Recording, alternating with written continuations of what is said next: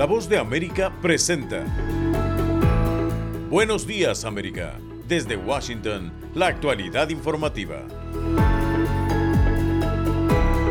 Donald Trump logra un triunfo inédito en el caucus de Iowa, Ron DeSantis queda en segundo lugar y Nikki Haley en el tercero.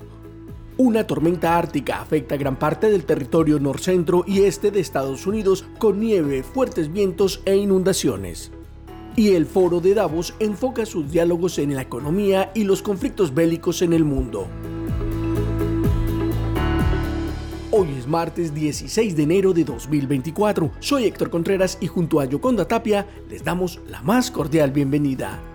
Aquí comienza nuestra emisión de Buenos Días América.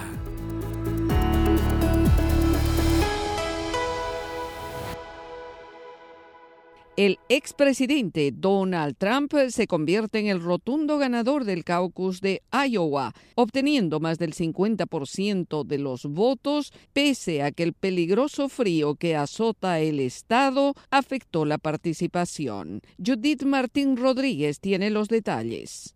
No cabe duda de que la campaña del expresidente Donald Trump resonó entre los habitantes de Iowa, quienes desafiaron el frío y el hielo presentes en todo el estado para otorgarle una victoria con uno de los márgenes más grandes de cualquier candidato republicano en la historia de la contienda. Ciudadanos como Sarka Moore desafió el mal tiempo y no frenó sus planes de presentarse en persona para apoyarlo en la noche de la gran cita. Moore, inmigrante de la República Checa, dedicó tiempo a investigar el proceso del caucus como participante por primera vez, motivada por mostrar su apoyo a Trump y contó a la voz de América.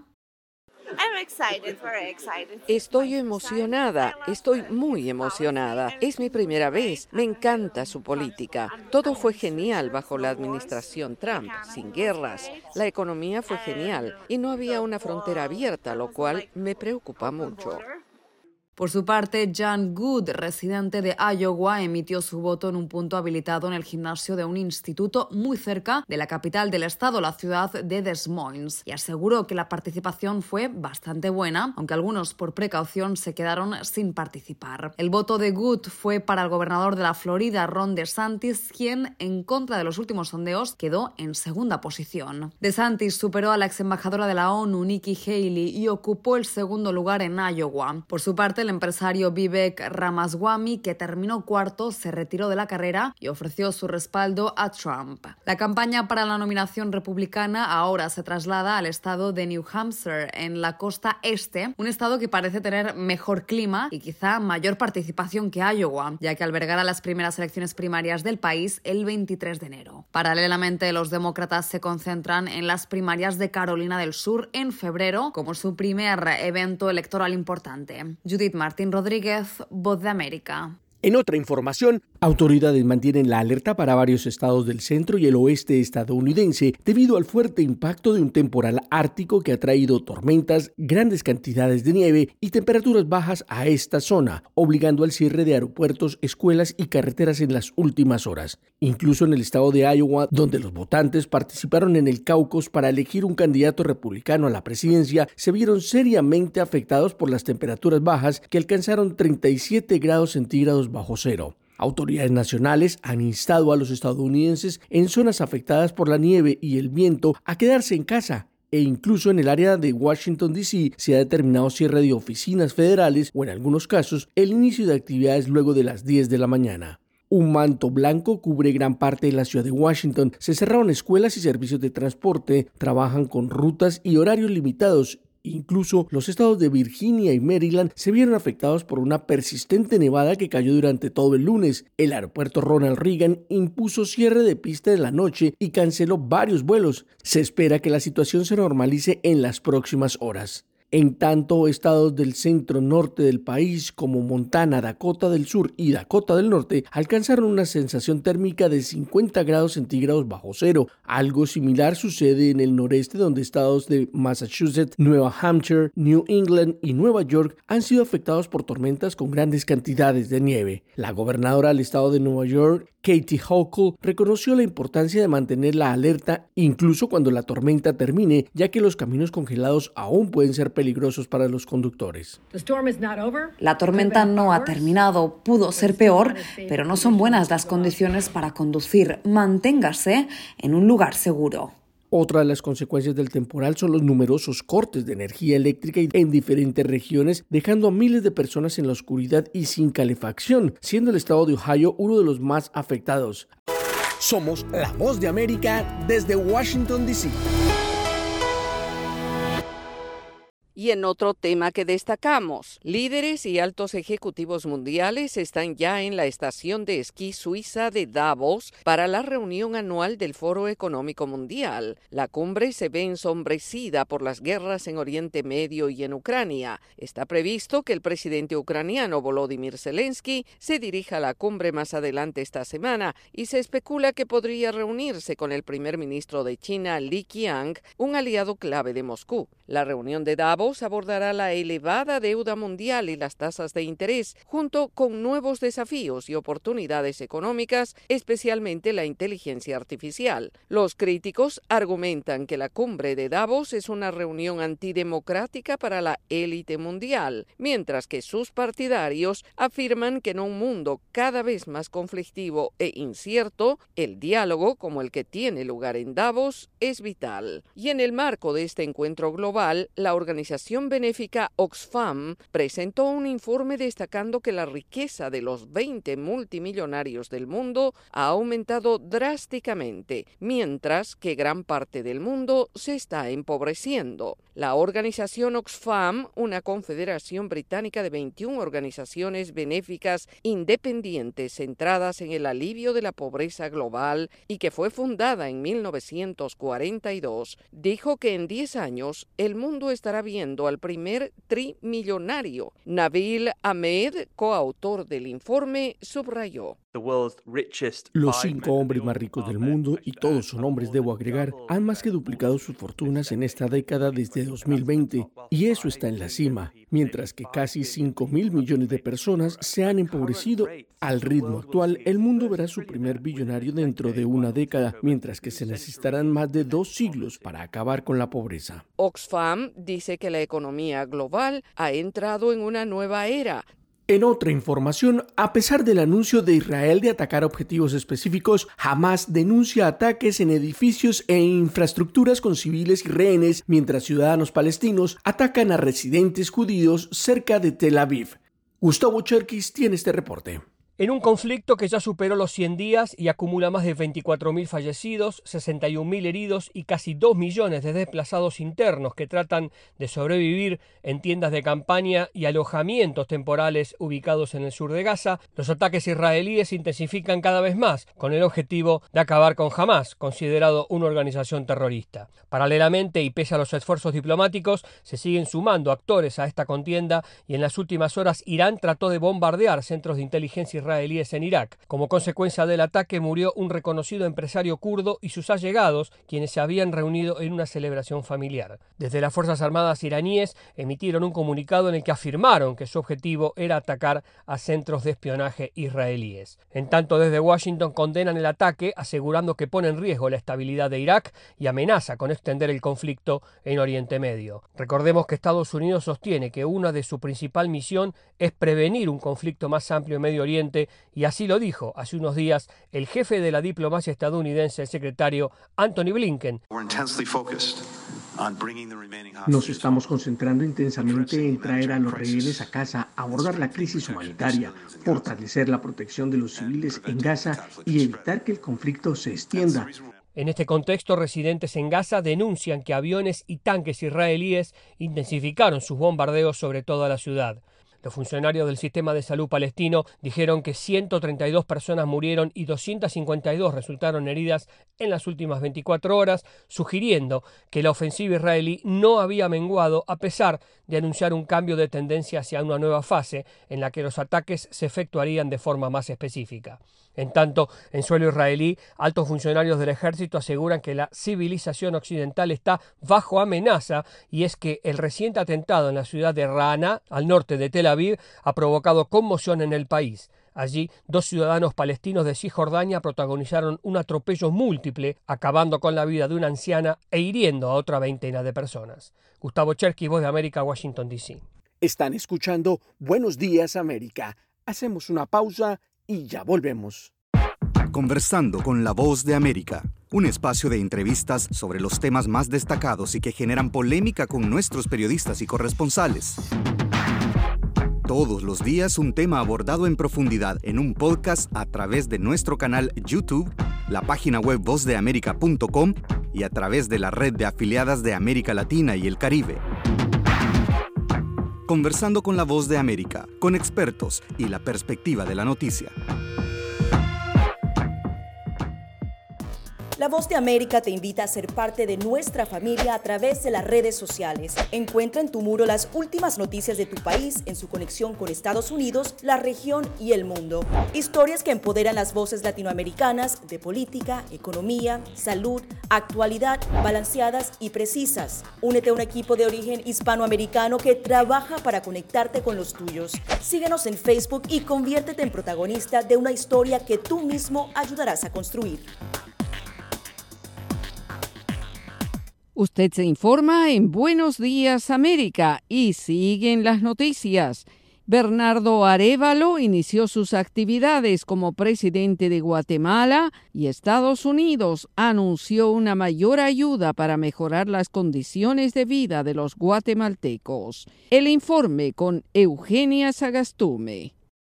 Estados Unidos reiteró su apoyo al nuevo gobierno de Guatemala y su presidente Bernardo Arevalo y fue el subsecretario de Estado para Asuntos del Hemisferio Occidental, Brian Nichols, quien en conferencia de prensa en Ciudad de Guatemala afirmó el compromiso de su país para actuar contra quienes sigan a favor de la corrupción. Estamos dispuestos a utilizar en el futuro por su parte, la administradora de la Agencia de los Estados Unidos para el Desarrollo Internacional, USAID, Samantha Power, anunció mayor inversión durante el gobierno de Arevalo para mejorar las condiciones de vida de los guatemaltecos. Los Estados Unidos están invirtiendo 219 millones de dólares este próximo año, pues empezando desde el inicio del gobierno del señor Arevalo para ampliar nuestras inversiones. Estados Unidos felicitó al nuevo gobierno y aseguró nuevamente que los vínculos entre Guatemala y Estados Unidos son profundos. En tanto, el presidente Bernardo Arevalo cumplió una apretada agenda marcando el inicio de su gobierno y uno de los primeros actos fue el saludo del ejército y la bendición de las iglesias católica y evangélica, extendida hacia la vicepresidenta Karin Herrera. Ambos iniciaron funciones junto a 14 ministros que formarán parte del gabinete y quienes fueron juramentados por el nuevo presidente Bernardo Arevalo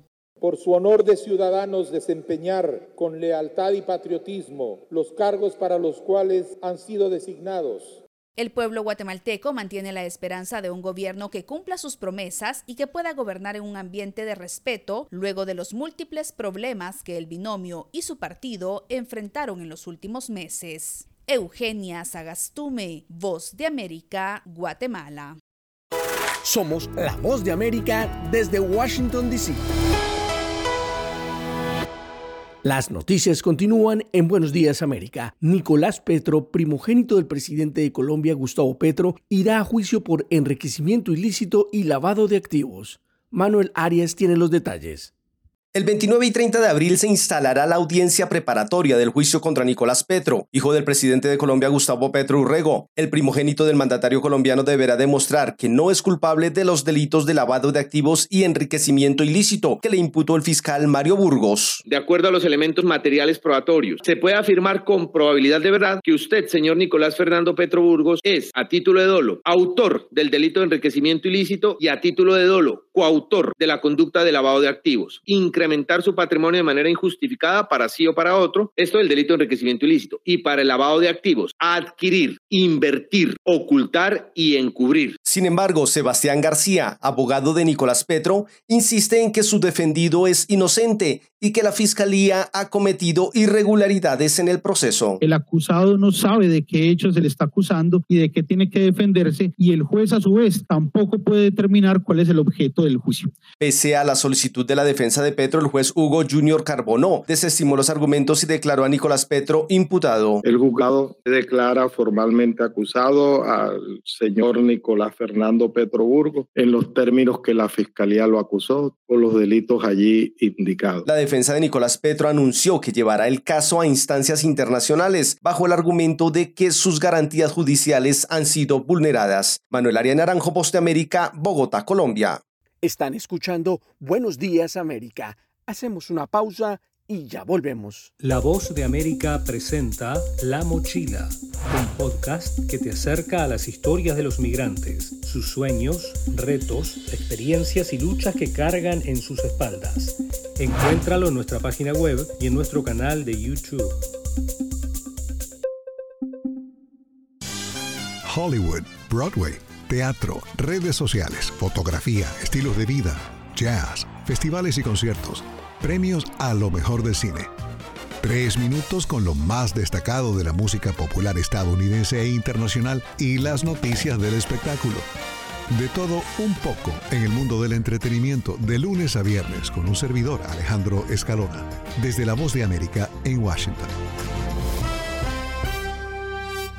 En Buenos Días América continuamos con las noticias. El presidente de Venezuela, Nicolás Maduro, anunció un ajuste en el ingreso mínimo mensual de los trabajadores, pero sin aumento salarial.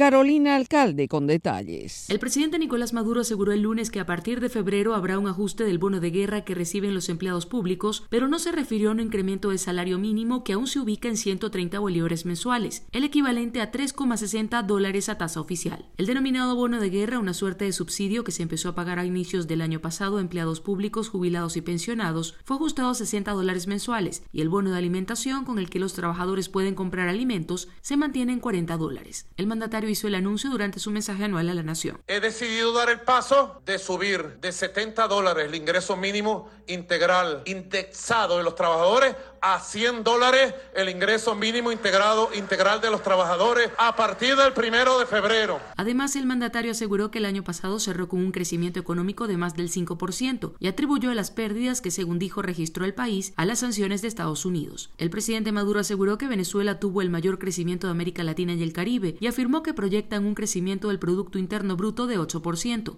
así como la recuperación de los ingresos de los trabajadores. También destacó que lograron tres de las 12 metas planteadas en el año. Primera meta cumplida, desaceleración y control de la inflación. Segunda meta cumplida, consolidación del equilibrio cambiario del nuevo sistema cambiario surgido durante la guerra económica. Y tercera meta cumplida, crecimiento real y tangible de la economía y de la producción nacional petrolera y no petrolera. Según el Banco Central de Venezuela, la inflación del 2023 cerró en 189,8%, pero según estimaciones independientes se ubicó en 193%. Carolina Alcalde, Voz de América, Caracas. Por otra parte, la temporada de lluvias de verano ha comenzado con fuerza en Brasil y con ellas los desastres ambientales. Río de Janeiro quedó bajo el agua en los últimos días y se registran al menos 12 muertos y una persona desaparecida. Edgar Maciel tiene los detalles. Cuando el sonido de lluvia comienza en el verano brasileño, hay posibilidades de tragedia. Con el fenómeno del niño cada vez más presente, las inundaciones se han vuelto rutinarias en Brasil. Esta vez fue en Río de Janeiro calles inundadas y casas bajo el agua. Ya son 12 muertos, la mayoría ancianos que fallecieron ahogados o sepultados. Aún hay una persona desaparecida, Elaine Cristina Sousa Gomes, de 46 años. Ella estaba regresando de una fiesta con su esposo cuando su automóvil cayó en un río en Belfort Roxo, en la región metropolitana de Río de Janeiro. El esposo se salvó, pero Elaine fue arrastrada por la fuerza del agua. Desde el sábado por la noche, su hermano Hugo ha buscado a su hermana. Él conta que ella estaba en el asiento de copiloto con el cinturón puesto. El esposo intentó agarrarla, pero la mano resbaló y la fuerza del agua era muy intensa. La recuperaremos, ya sea viva o fallecida. Según el gobernador del estado de Rio de Janeiro, Cláudio Castro, alrededor de 600 personas están desplazadas o evacuadas debido a las lluvias. Este es nuestro nuevo normal. Por eso el Estado y las ciudades deben ser cada día más resilientes. El gobernador Castro también reconoció que el Estado debe avanzar en obras de prevención de desastres causados por el clima. El gobierno federal declaró estado de emergencia para liberar recursos de emergencia y ayudar en la reconstrucción de las áreas destruidas. Edgar Maciel, Voz de América, Brasil. Y ahora, en Buenos Días América, nos vamos a la sala de redacción de La Voz de América.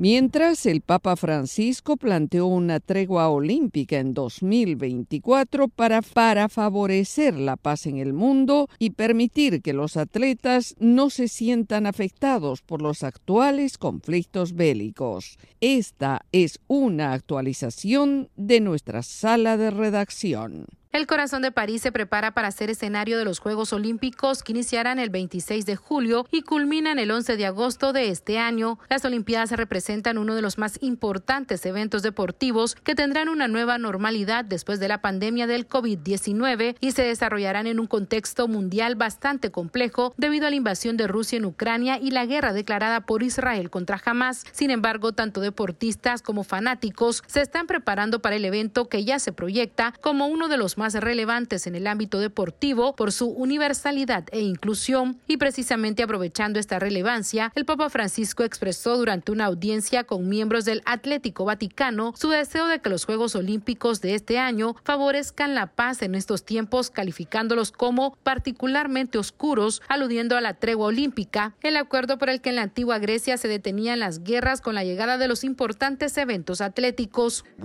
que estamos viviendo Pensando en el valor de la tregua olímpica, mi esperanza es que en el momento histórico particularmente oscuro que vivimos, el deporte pueda tender puentes, derribar barreras, propiciar relaciones pacíficas. 50 años después de que el 5 de septiembre de 1972 un comando del grupo palestino Septiembre Negro asaltó la vía olímpica de Múnich para secuestrar a 11 deportistas israelíes que murieron tras una desastrosa operación de rescate, la comunidad hebrea vuelve a cobrar relevancia en este evento olímpico al que probablemente no asistirá con representación deportiva debido a la seria crisis provocada por el ataque de Hamas a Israel el 7 de octubre. Sin embargo, el sumo pontífice subrayó el testimonio cristiano del deporte esta unidad en el deporte es una poderosa metáfora para nuestras vidas. Nos recuerda que a pesar de nuestras diferencias, todos somos miembros de la misma familia humana. Se espera que París 2024 revolucione el concepto de las ceremonias de apertura de las Olimpiadas, mientras la comunidad católica reza porque también contribuyan a la paz en los territorios en guerra. Sala de redacción, Voz de América. Están en sintonía de Buenos Días América. Hacemos una pausa y ya volvemos. Desde la voz de América, la actualidad de la crisis en Ucrania. La guerra había comenzado. Sin duda todo esto nos afecta mucho, pero confío en la justicia de la causa ucraniana. Mientras la ofensiva militar rusa avanza sobre Ucrania. Una cobertura completa y análisis a diario. Todos sus habitantes quieren escapar cuanto antes. Salvador no escapará a los efectos. El ejército ucraniano dice que la cantidad de ataques de artillería en la... Haciéndose audible la invasión en Ucrania. Guatemala condenó enérgicamente la tensión que crece entre Ucrania y Rusia. Sintonícenos y síganos en las redes sociales como Voz de América.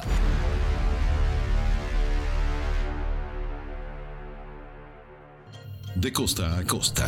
Toda mi familia está en... De frontera a frontera. ecuatorianas que están llegando... Los sucesos que ocurren en todo Estados Unidos y más impactan a Latinoamérica. Estados Unidos al día. De lunes a viernes, la información con Tony Cano. Desde la voz de América en Washington por su emisora local favorita en América Latina.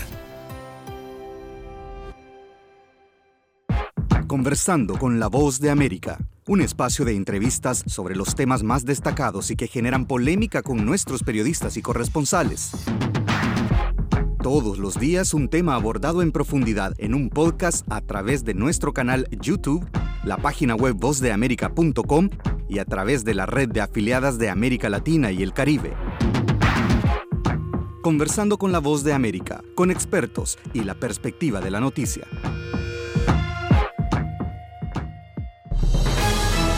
Momento deportivo en la voz de América. Les informa Henry Llanos. En el fútbol americano, Baker Mayfield pasó para 337 yardas y 3 touchdowns para comandar a los resurgidos Buccaneers de Tampa Bay a una victoria por 32-9 en la ronda de comodines de playoffs sobre Jalen Hurts y los campeones defensores de la conferencia, los Eagles de Filadelfia, el lunes por la noche. Los Bucks ganaron por sexta vez en siete juegos para avanzar a un duelo de la ronda divisional de la Conferencia Nacional en contra de los Lions de Detroit, otro equipo como los Eagles que se le complicó a Mayfield durante la temporada regular. Hemos peleado muy duro para llegar a este punto, para tener una oportunidad de estar en playoff, dijo Mayfield. Estoy muy orgulloso de este equipo esta noche por la manera en la que llegó y comenzó rápido. Estoy muy orgulloso. Quería darnos una oportunidad y es justo lo que hicimos en el campo de juego, dijo. Y Jimmy Butler en el baloncesto de la NBA regresó después de perderse siete juegos por un esguince en un dedo del pie y anotó 31 puntos, incluidos dos tiros libres con 11,8 segundos por jugar en el tiempo extra para ayudar al hit de Miami a vencer 96-95 a los Nets de Brooklyn el lunes por la noche. Tyler Hero anotó 29 puntos y 11 rebotes Bam Adebayo añadió 11 unidades y 20 tableros en la tercera victoria consecutiva de Miami. Michael Bridge consiguió 26 unidades y Cam Thomas aportó 23 por Brooklyn. Los Nets perdieron por tercera vez seguida y 8 de los últimos 9 juegos después de registrar su menor cantidad de puntos en una primera mitad con 31. El hit salió determinado después del receso liderado por Hero y su estrella Butler. Henry Llanos, Voz de América, Washington.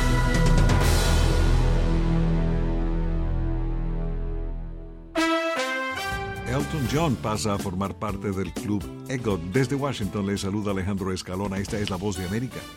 El legendario cantautor británico ahora es parte del club Emmy, Grammy, Oscar, Tony. Su especial de Disney Plus, Elton John Live, Farewell from Dodger Stadium, ganó un Emmy en la categoría de mejor especial de variedades en vivo. El músico no estuvo en la ceremonia transmitida por Fox para recibir el galardón. La mejor serie dramática fue Sucesión, The Bear, Mejor Comedia, la organización GLAD, que promueve la representación realista de la comunidad LGBT en la pantalla, fue homenajeada con el premio de los gobernadores. Mañana hablamos de los actores y actrices que ganaron el Emmy y que el domingo fueron reconocidos también con los Critics Choice Awards en Santa Mónica, California. Mientras tanto, aquí en Washington hoy estamos California Dreaming. Logramos sacar el automóvil, pero el manejo está complicado por la capa de hielo que cubre la mayor parte de las calles internas de Washington y sus alrededores, tanto en Maryland como en Virginia. La nieve en sí, en realidad no es un problema, sobre todo recién caída, es como un polvo muy fino, pero con el frío de la madrugada tiende a congelarse y ahí se complica todo. Debíamos ir al Reagan a recoger unos familiares, pero tenemos que ver si cancelaron o retrasaron los vuelos, no, no sabemos porque además el clima interfiere con la internet, con la recepción. Parece que la app no funciona, o no sé, el teléfono, las autopistas no están mal, pero en las calles internas, al menos hasta la madrugada de hoy, martes, hay una acumulación de casi 10 centímetros, temperaturas de menos 2 y menos 3.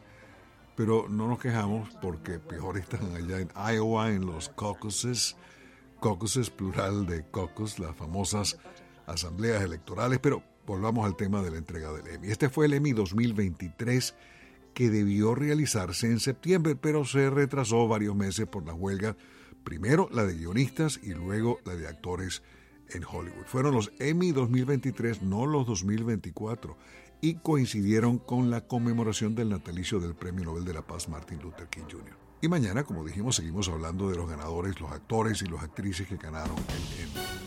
Voz de América Radio Entretenimiento son las noticias del espectáculo.